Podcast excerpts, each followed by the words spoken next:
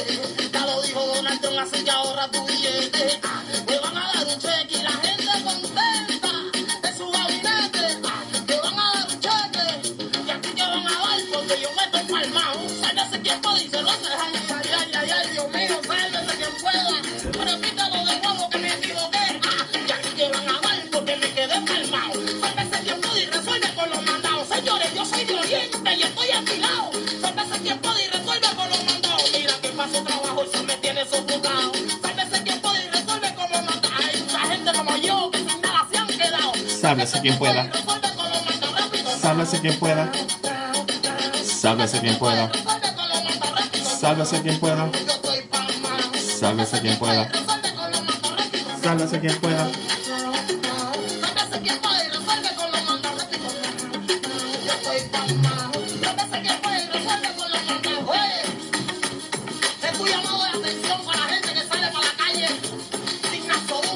Sálvese quien pueda.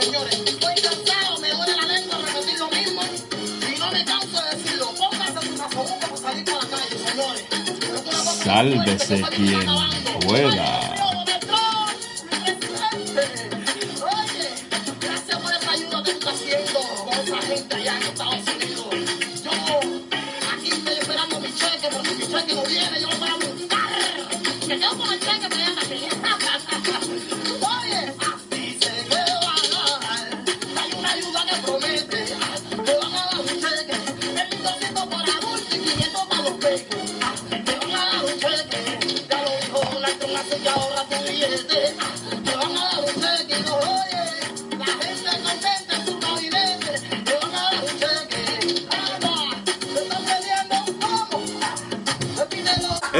edición especial de Sálvese quien pueda. Déjame bajar esto un chipito para estar con ustedes como se merecen. Espero que les haya gustado este tema, cortesía de mi querido amigo Gilberto Albelo, Dr. Chopper, que como siempre está al frente de todo y compartió con nosotros este tema tan maravilloso que se llama El Nasobuco del cubano La Crema. Gracias por estar conmigo en este programa especial de Sálvese quien pueda esta noche solito, como estamos haciendo estos programas, ¿verdad? Porque lamentablemente pues estamos ante una situación un poco difícil en Puerto Rico, así como en el mundo, y nos ha tocado eh, pues estar como mandata la lógica y como mandata eh, nuestra salud solo. Pero uno siempre tiene que tener, como dice el dicho, a mal tiempo, buena cara. Y por supuesto, pues aunque estoy solo físicamente, estoy en la grata compañía de muchas personas que están esta noche con nosotros y que me dan el honor de poder entrar nuevamente a sus hogares. Bueno, mis amigos, esta noche, pues como les prometí, la idea de hacer este especial es porque hoy, día del planeta Tierra, y felicidades a la gran Gaia, a nuestra amada naturaleza, en su día también pues hoy se cumplen 16 años de Sálvese quien pueda, en un proyecto que empezó para allá, para entre el 2003 y el 2004. Y que aunque nuestro objetivo próximo es cumplir la mayoría de edad, o sea, los 21 años, pues siempre es bueno recordar eh, hacia dónde vamos y qué queremos de este proyecto. Mucha gente se sorprende cuando hablo de Sálvese quien pueda y que tengo un programa de radio y que el programa de radio tiene 16 años. Y me dicen, pero es que yo nunca lo había escuchado y bueno, tú tienes mucha razón. Lo que pasa con un programa como este no es un programa que se dedica eh, a necesariamente buscar publicidad, y si se fijan, una de las cosas que hemos tenido mucho cuidado es de no llamar este programa el show de... Este no es el show de Gustavo Rodríguez, ni es el show de, qué sé yo, de otro de los compañeros, de Miguel Rodríguez, de Miriam Mercado, eh, el show de Quique Seda, que mucho tiempo estuvo con nosotros en los controles, nada de eso. Creo siempre y ha sido eh, mi fiel eh, guía que este programa, este proyecto, es un proyecto de todos y cada uno de nosotros y por lo tanto no necesariamente hay que, hay que mencionar nombres, porque eso es ego. Y a mí no me interesa figurar como una persona que tiene un show de radio, sino lo que me interesa es poner a la disposición del público puertorriqueño, gracias en estos 16 años a Radio Isla, para nosotros tener un foro donde vertir nuestras angustias, eh, nuestro análisis, nuestras esperanzas de tener siempre un mejor Puerto Rico.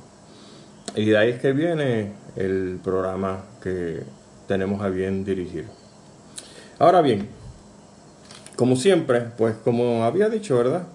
Siempre es bueno tener eh, una noción de, de dónde venimos y para entonces saber hacia dónde vamos. Sálvese quien pueda empezó eh, básicamente como un proyecto, eh, vamos a decir, eh, sin planificación. Porque a la sazón tenía, antes del 2003 y durante el 2003, parte del 2003, tenía un programa en Noti1 que se llamaba Naturaleza y Ambiente. Como ustedes saben, soy ecólogo de profesión y no me dedico al asunto de la radio. Este para mí es un hobby, un pasatiempo como quizá cualquier otro. Pues en su momento tenía este programa, eh, y a propósito, junto al compañero Andrew Álvarez, que también tenía otro, otro programa en Noti1, eh, no me acuerdo si se llamaba La Otra Realidad, igual que en Radio Isla, pero bueno, ahí vamos. Pues estamos los dos juntos en Noti1, y en su momento entonces Rubén Sánchez era el director de noticias, y algo sucedió que Noti1 cambió el concepto completamente, y entonces empezaron a liquidar programas y uno de los programas que se liquidó fue el de este servidor. El programa, como dije, era, se llamaba Naturaleza de Ambiente y lo que hablábamos era exclusivamente de ese tópico, no entrábamos en política. Pero un buen día, habiendo salido de Noti1 y habiéndose ya formado y gestado el proyecto de Radio Isla, más o menos para el 2003-2004, recibo una llamada de Penchi, eh, Luis Penchi, a quien conozco desde hace bastante tiempo, eh, porque él era el director de noticias de PAB. Y entonces me dice pues que si no tenía nada que perder, que me diera la vuelta por allá por Radio Isla, porque estaban buscando eh, programas de diferente tipo. Y el programa de Naturaleza y Ambiente le había gustado. Y efectivamente, comencé entonces en Radio Isla en el programa de Naturaleza y Ambiente para allá, como dije, para el 2003-2004. Ese programa era los sábados y después del programa de este servidor, Naturaleza y Ambiente, hay un programa de la desaparecida compañera María Grisela Agüero, y digo desaparecida porque nunca más supe qué pasó con su vida. Y los que tengan un poco de edad recuerdan a María Grisela Agüero porque ella es la hija de aquel señor cubano que estableció los premios Codazos en Puerto Rico, don Osvaldo Agüero. El programa de María Grisel era así un programa de política y se dedicaban a, hacer comentarios, análisis, etcétera. Muchas veces tenían un panel. En una de esas ocasiones eh, le pedí a María Grisel si podía quedarme para hacer unas intervenciones con el asunto de la política y me dijo que sí, no, tenía problema. Y entonces pues estuve participando de ese panel por corto tiempo y de buenas a primeras hubo unas desavenencias entre la administración de Radio Isla y María Grisel y María Grisel abandona el programa y entonces el espacio de después de naturaleza y ambiente se queda solo. Y entonces pues ahora es de Blue y por eso les dije que fue una cosa que no estaba planificada. Le había le comenté a Penchi, oye Penchi, ya que tenemos disponible el programa de el espacio donde estaba María Grisel Agüero, ¿qué tú crees si entonces yo lo cojo las riendas como moderador y vamos a hablar entonces de temas políticos y de temas sociales y otras cosas que sencillamente no tocaba en Sálvese quien pueda. Don Luis dijo que sí. Y entonces, pues después de Sálvese quien pueda, eh, perdón, de Naturaleza me quedaba entonces una hora adicional para este programa que no tenía nombre. Y resulta ser que en aquella época, si la María Calderón era gobernadora de Puerto Rico, y en un momento dado usted sabe que tengo unas desavenencias con este el ex gobernador, eh, ¿cómo se llama? El que está ahora de comisionado residente, Aníbal. Aníbal Acevedo Vilá, que está corriendo ahora para candidato de comisionado residente por el Partido Popular. Y entonces esas desavenencias resultaron que un día en una entrevista Aníbal Acevedo Vilá dijo que básicamente lo que estaba en Puerto Rico era un sálvese quien pueda. Y ese nombre me encantó porque resumí exactamente en aquel momento. ¿ah? Estamos hablando de, de la época del cuatrenio de esta señora. Básicamente resumía lo que estaba pasando y me gustó tanto el nombre que entonces este espacio que había después de Naturaleza de Ambiente lo incorporé y lo presenté como Sálvese quien pueda. Resulta ser que varios meses más adelante, Penchi me dijo, mira, el espacio, este bloque que hay los sábados, lo vamos a vender y tú tienes dos programas y tienes que decidir cuál quieres. Naturaleza y ambiente o sálvese quien pueda. Y la decisión no fue muy difícil. Ya entendía que había hablado suficiente sobre naturaleza lo cual no es cierto, porque sobre la naturaleza se puede estar hablando montones y montones y montones de veces. Y me quedé entonces con Sálvese quien pueda y hasta el sol de hoy. 16 años han transcurrido de este proyecto que para mí ha sido una oportunidad maravillosa de conocer muchísima gente, mucho más inteligente que yo, muchísimos compatriotas, mujeres, hombres de bien, que nos llaman, que están con nosotros las noches que nosotros estamos en el aire, que han compartido con este servidor en el estudio, etcétera, etcétera. El propósito de este programa siempre ha sido decir la verdad como se pueda. Nosotros no le empujamos ningún partido político a nadie. Nosotros no creemos en los tres partidos políticos principales que hay en Puerto Rico por razones que no vienen al caso ahora. Nosotros entendemos que Puerto Rico puede ser mucho mejor de lo que es ahora y no es gracias a los partidos políticos principales que tenemos. Y eso ha sido básicamente la meta nuestra, ayudarnos a exponer una verdad.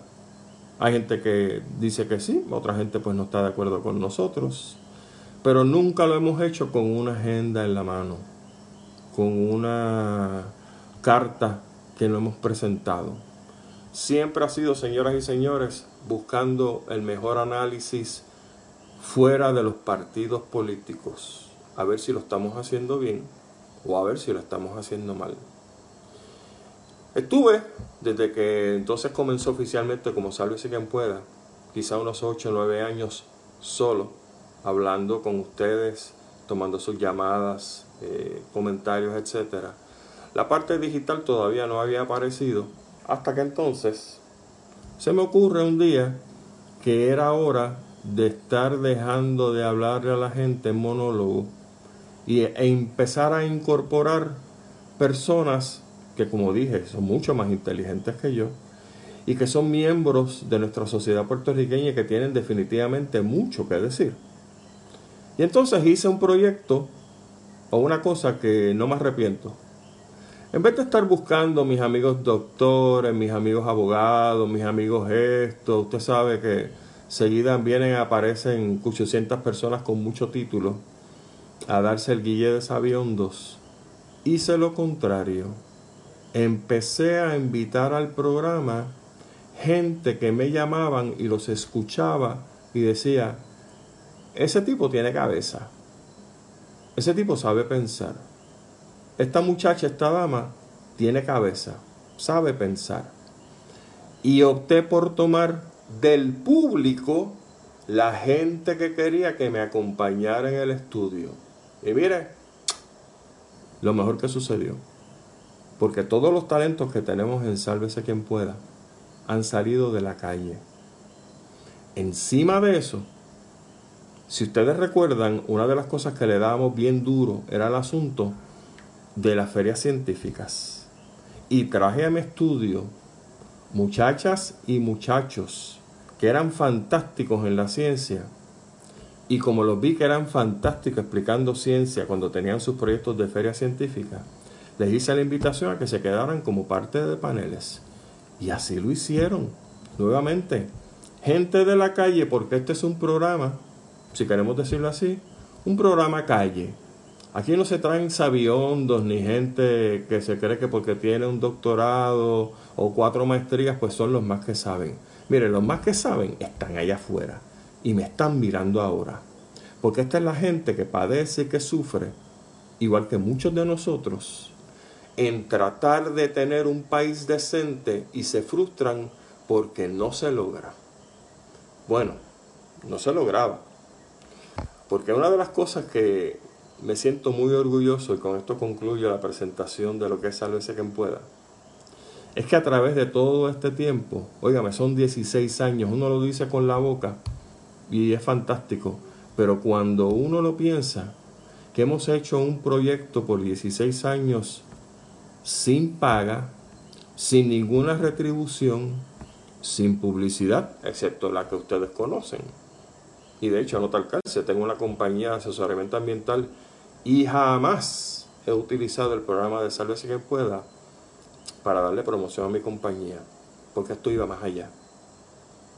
Pues oígame, en 16 años creo que hemos ayudado, no sé con cuánto, sin chispito, sin mucho, ayudar a cambiar la conciencia política de nuestros ciudadanos al punto que el verano pasado nos cansamos y sacamos de la gobernación a un verdadero títere.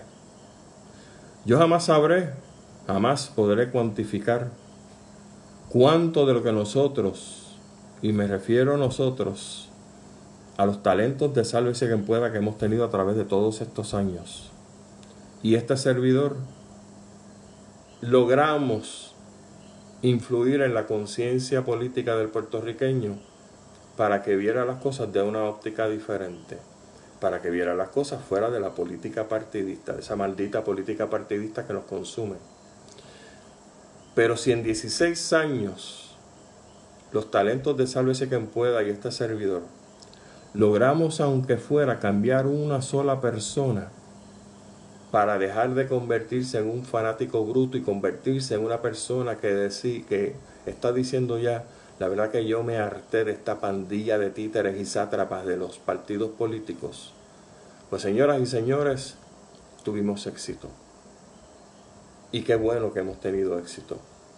Porque la conciencia política del puertorriqueño está empezando a transformarse ya nosotros no nos meten las cabras, en el, las cabras en el corral. Ya los tiempos de amarrar los perros con longaniza pasó. Ya ustedes ven como a los políticos se le hace más y más y más difícil mentirnos en la cara y robarnos como pretenden porque ya nosotros no creemos esos cuentos. Y ese, señoras y señores, ese es el primer paso para girar en 360 grados y lograr tener la nación decente que todos queremos tener. Por supuesto, a través de este tiempo, como dije, han pasado muchísimas personas a quien literalmente este programa les debe la vida. Son muchísimos los talentos, ustedes los conocen. No quiero mencionarlos porque se me va a quedar alguno y no quiero ofender por falta de memoria. Personas que, como dije de verdad, son mucho más inteligentes que yo y han aportado enormemente a la transformación de este pueblo por vía de los micrófonos de Radio Isla. Pero gracias a todos ellos por haber dado de su tiempo sin paga nuevamente, ocupándolo los domingos a las 9 de la noche, gente que venía de otros lugares distantes, no necesariamente de la zona metropolitana, pero que su único motivo era lograr el bien de una sociedad como nosotros queremos aquí en Puerto Rico. Y qué bueno, porque mire, yo mañana me enfermo con el COVID-19 y me voy para la tumba, me voy para la tumba contento, porque gracias a este programa se hicieron cosas muy positivas en la transformación de la conciencia nacional del puertorriqueño. No me puedo olvidar, por supuesto, de las personas que estuvieron con nosotros en los controles, como don Julio César, que falleció, que fue uno de los primeros controles que tuvimos, Marla Díaz, que cuando la conocí era una chamaquita trabajando en los controles y poco a poco nos fuimos conociendo, ganando confianza y se convirtió en una excelente amiga para luego convertirse en mi novia. Así que usted sabe que por lo menos, oiga, algo bueno saqué de, de Sálvese quien pueda desde el punto de vista personal. Así que un abrazo y un beso a mi querida novia Marla. Don Quique Seda, que resulta ser que Radio Isla eh, terminó su relación contractual con él ya Don Quique no está en Radio Isla, no va a estar más en Radio Isla, pero que ahora está haciendo sus bolitos para tener su programa eh, a través de las ondas de Facebook también. Y por supuesto, pues tengo que darle las gracias a la administración de Radio Isla, porque en todos estos 16 años, lo puedo atestiguar, no empecé la manera controversial y agresiva con la cual trabajo el tema de la política, sobre todo refiriéndome al Partido Popular y al PNP, puedo decir que jamás la administración de Radio Isla me llamó para regañarme, para decir que atenuara mi discurso, nada de eso, hasta el sol de hoy. Y digo hasta el sol de hoy porque como ya ustedes saben, la radio en general está teniendo serios problemas económicos, Radio Isla no se queda atrás. Y uno no sabe qué va a pasar en el futuro con el programa de Sálvese quien pueda. Pero si algo me ha caracterizado en la vida es que trato de tener o trato de dar cuatro pasos adelante antes de que me coja el cuco y me lleve. Así que si acaso no regresamos a los micrófonos de Radio Isla, no porque nos vayan a tumbar el pico porque sí, sino porque sencillamente debido a los cambios que se están generando en la radio y en la televisión, ya no podemos estar en esos micrófonos. Ustedes no se preocupen, ya hemos dado los pasos para adelantarnos al futuro y en el momento que la administración entienda que nuestro programa no es necesario, pues tenemos muchas y positivas sorpresas para todos ustedes. Vamos a esperar en este caso a ver qué pasa cuando termine el asunto este de la pandemia y con gusto regresamos a la estación si así la administración lo permite. Vamos a ver qué sucede. Mientras tanto, una de las cosas que quería compartir con ustedes para hacer este videito corto pero sabroso, les había dicho que tenía una especie de editorial y unos comentarios al final sobre la economía mundial. Si se han fijado, estoy tratando de dejar atrás el tema de la política local, porque ahora mismo encerrados en nuestra casa, salvo una que otra noticia que ocurre aquí y allá, lo que está acaparando en los noticiarios en Puerto Rico es básicamente esta lucha interna a muerte en el Partido Nuevo Progresista entre los guandistas y los pierluisistas. Y lo que está ocurriendo ahora mismo en la Cámara de Representantes no es otra cosa que la primaria del PNP. Eso es todo. Y por lo tanto, no me voy a molestar con esa estupidez porque yo no participo de primarias partidistas. Igual manera que no le hago caso a las encuestas aquí en Puerto Rico, porque son la gran generalidad y sobre todo las de los periódicos, un fiasco. No voy a perder de mi tiempo atendiendo unas vistas públicas donde se van a tratar de arrancar la cabeza, como ya lo estamos viendo, para probablemente al final o no encontrar culpables o encontrar culpables que si la señora gobernadora pierde las primarias, probablemente entonces les dé el indulto para finales del año. Así que no me molesto. Voy al macro, a lo que en verdad le importa a usted y a mí, que es el asunto del dinero, que es el asunto del sálvese quien pueda. ¿Qué va a pasar si esto se pone peor? Eso es lo que me interesa a mí, porque a mí me interesa sobrevivir este catombe. Yo no sé usted. Pero los próximos pasos que quiero dar los quiero dar con conocimiento de la gente que sabe para ver qué voy a hacer y cómo lo voy a hacer. Pues miren, hace una semana un grupo de economistas que se firman, todos ellos se firman bajo un solo nombre. Es interesantísimo. El nombre se llama Tyler Durden. Y ellos han puesto una página en internet que se llama Zero Hedge. Zero de cero y hedge. No, no, sé cómo se dice hedge en español, pero bueno. Se llama Zero Hedge, ¿verdad? Y juntos hicieron una manifestación, un manifiesto. Cortito, pero contundente porque son economistas, ellos no tienen nada que perder aquí. Digo, si tienen sus dineritos aquí y allá, pues sí. Perdón, que a propósito, hablando de perder, ustedes saben lo que le pasó ya a los barriles de petróleo, ¿verdad? Están en negativo, qué sé yo qué rayo. Ahora le están pagando a la gente para que se lo lleve para guardarlo. Óigame, si usted cree que usted y yo estamos mal, porque estamos más o menos sobreviviendo, como usted lo quiera poner. ¿Usted sabe cuánta gente ha perdido la chaveta en el asunto de estos bonos de petróleo? Sí. ¿Usted no se acuerda cuando vino la recesión en el 2006-2009? Cómo la gente se estaba suicidando. Y gente rica, no estoy hablando de gente acá en Puerto Rico que tiene problemas como todo el mundo no, gente rica que había perdido la chaveta. ¿Usted se cree que eso no está pasando ahora? Pues escuchen lo que dicen estos economistas de Zero Hedge. La, el postulado, el manifiesto, fue hecho en inglés, pero yo pues por supuesto lo traduje. Y si me permiten cinco minutos, voy a leerlo lo más rápido que pueda, pero con lo suficiente, ¿verdad?, lentitud para que absorban lo que ellos están diciendo.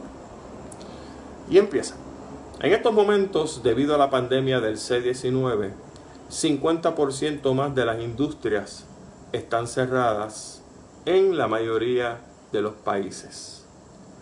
La industria de servicios está trancada, incluyendo la industria de la aviación, transporte y muchos negocios pequeños. El desempleo se acerca a unas tasas no registrada desde la Gran Depresión de los años 30. Toda clase de negocios necesita ayuda, desde compañías grandes hasta las empresas pequeñas. La mayoría de los individuos no tiene ahorros salvo para un par de semanas y para los que recién han quedado cesanteados, la situación es desesperante. Igual que sucedió en la recesión depresión de los años 2006 al 2009. Las ganancias se privatizan, pero las pérdidas se socializan.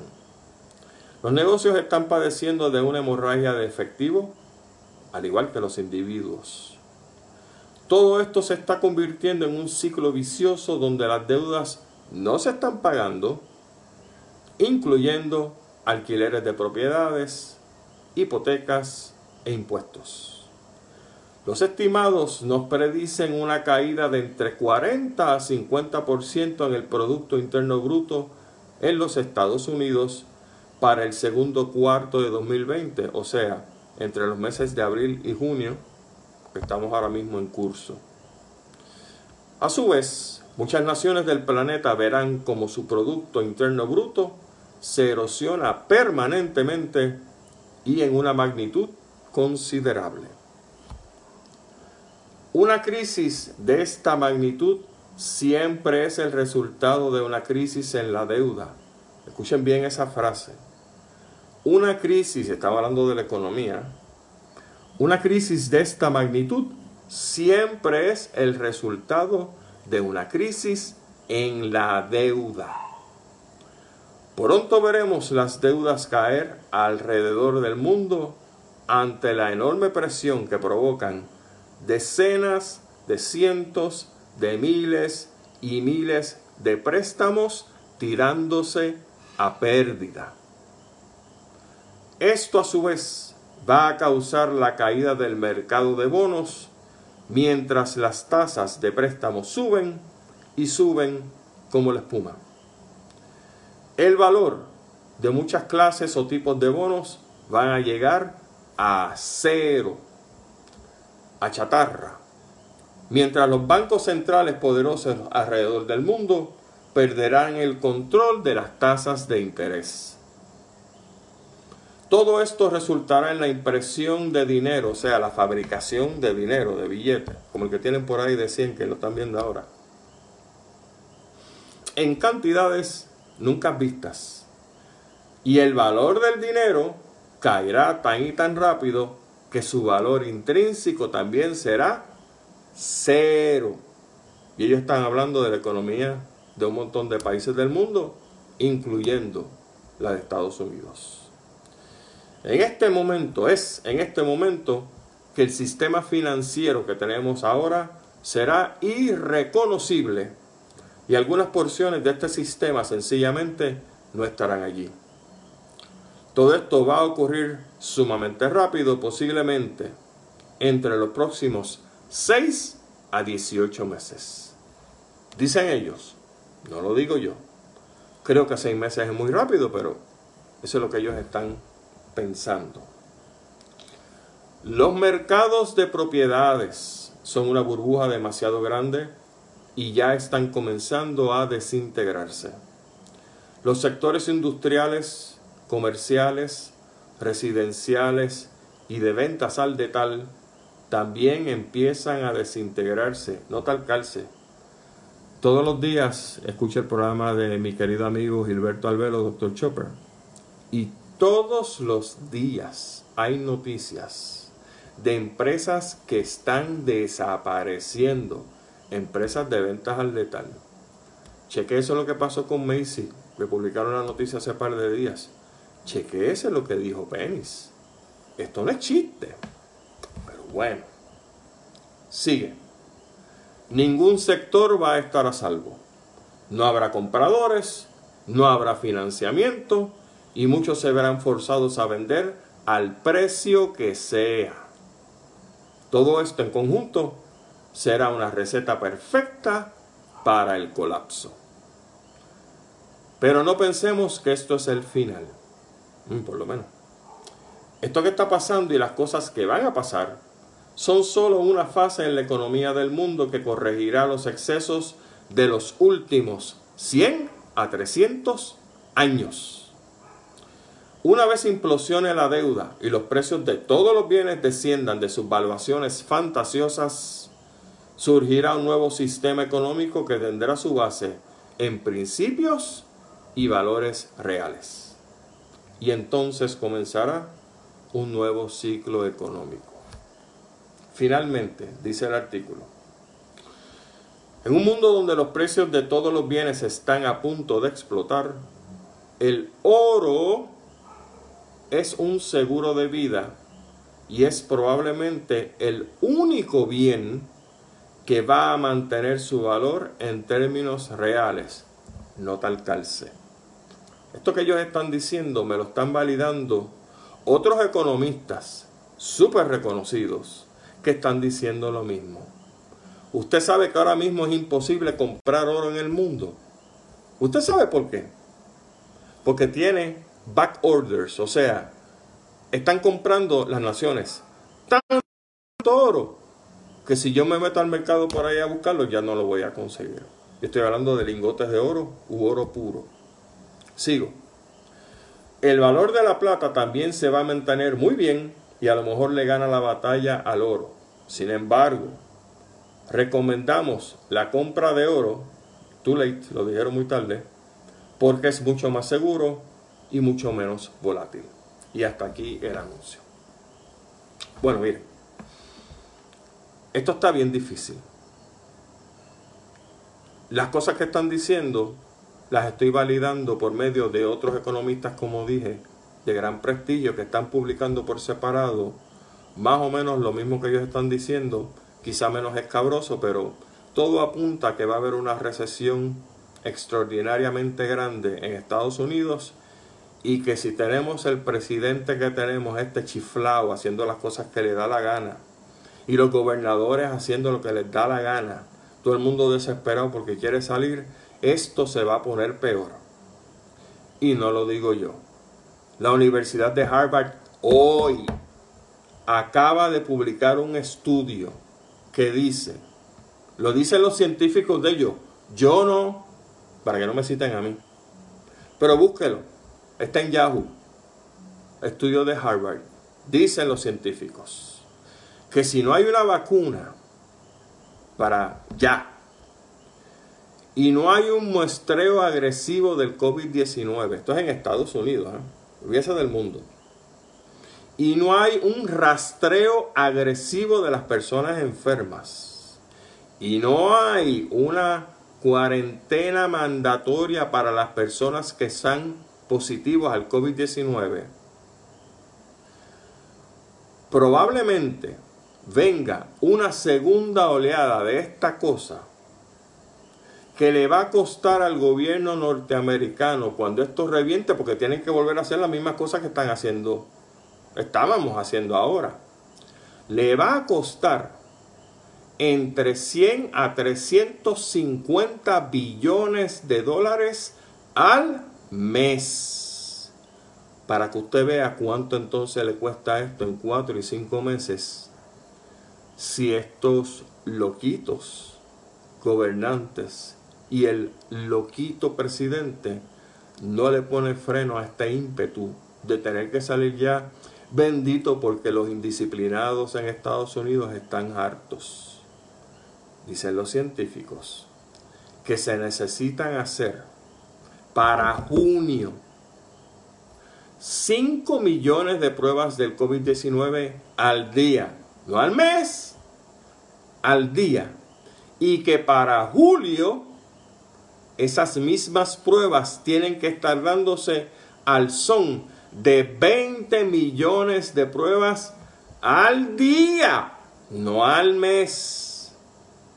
Y ustedes saben hasta hoy cuántas pruebas se han hecho en Estados Unidos. 4.2 millones.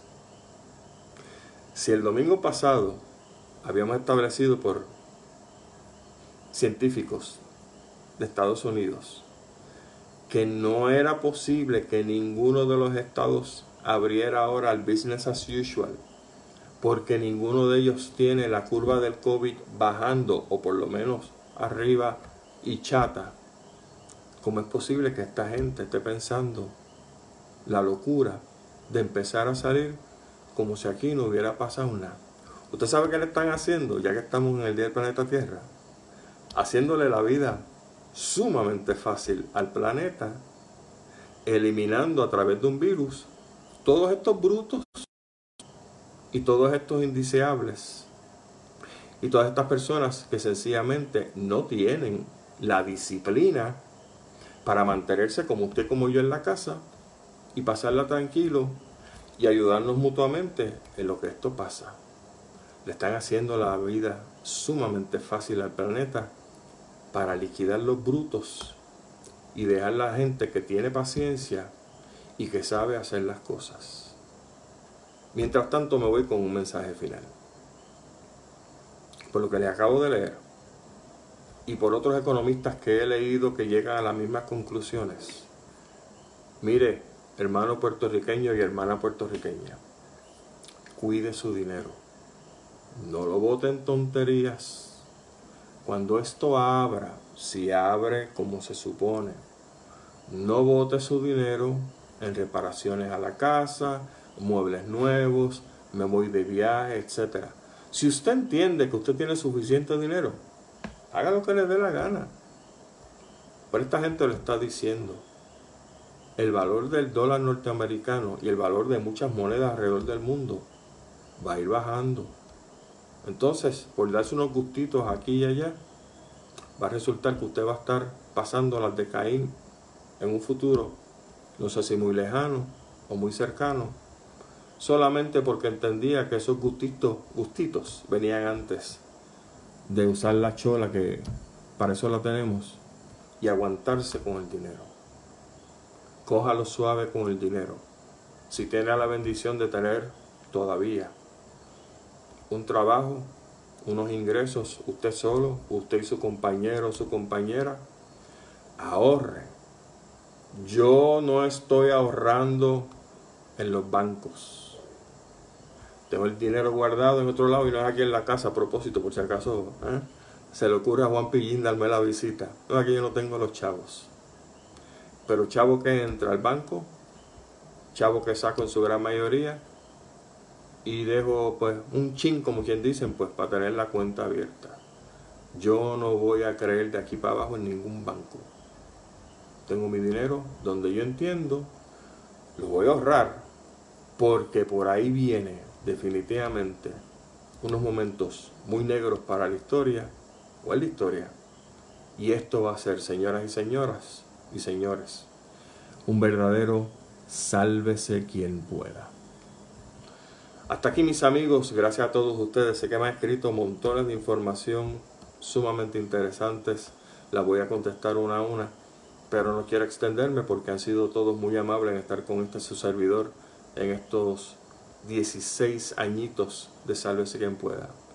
Viene más y vamos a hacer de este el mejor programa de análisis que hay en cualquier medio social en el mundo y en español. Recuerden que tenemos la página de YouTube, SQP en Puerto Rico y la diáspora. SQP significa sálvese quien pueda. Vaya y denle like. Estos videos los vamos a ir subiendo por allá. Y Marla y yo hemos estado discutiendo eh, sobre el asunto de cómo agarrar este, este, estas redes sociales y ponerlas a parir mucho mejor. Y tenemos unos buenos proyectos ya pensados. Marla se está preparando se va a convertir definitivamente en una experta en el asunto de los medios porque está devorando la información y es como debe ser. Porque este medio es el que va a darnos a nosotros algún tipo de poder para conocer lo que está sucediendo y recuerden lo que dice el dicho, el conocimiento es poder. Y si yo conozco, se lo voy a transmitir a ustedes. El próximo domingo a las 9 de la noche en otro programa de Sálvese quien pueda. Buenas noches, hasta entonces.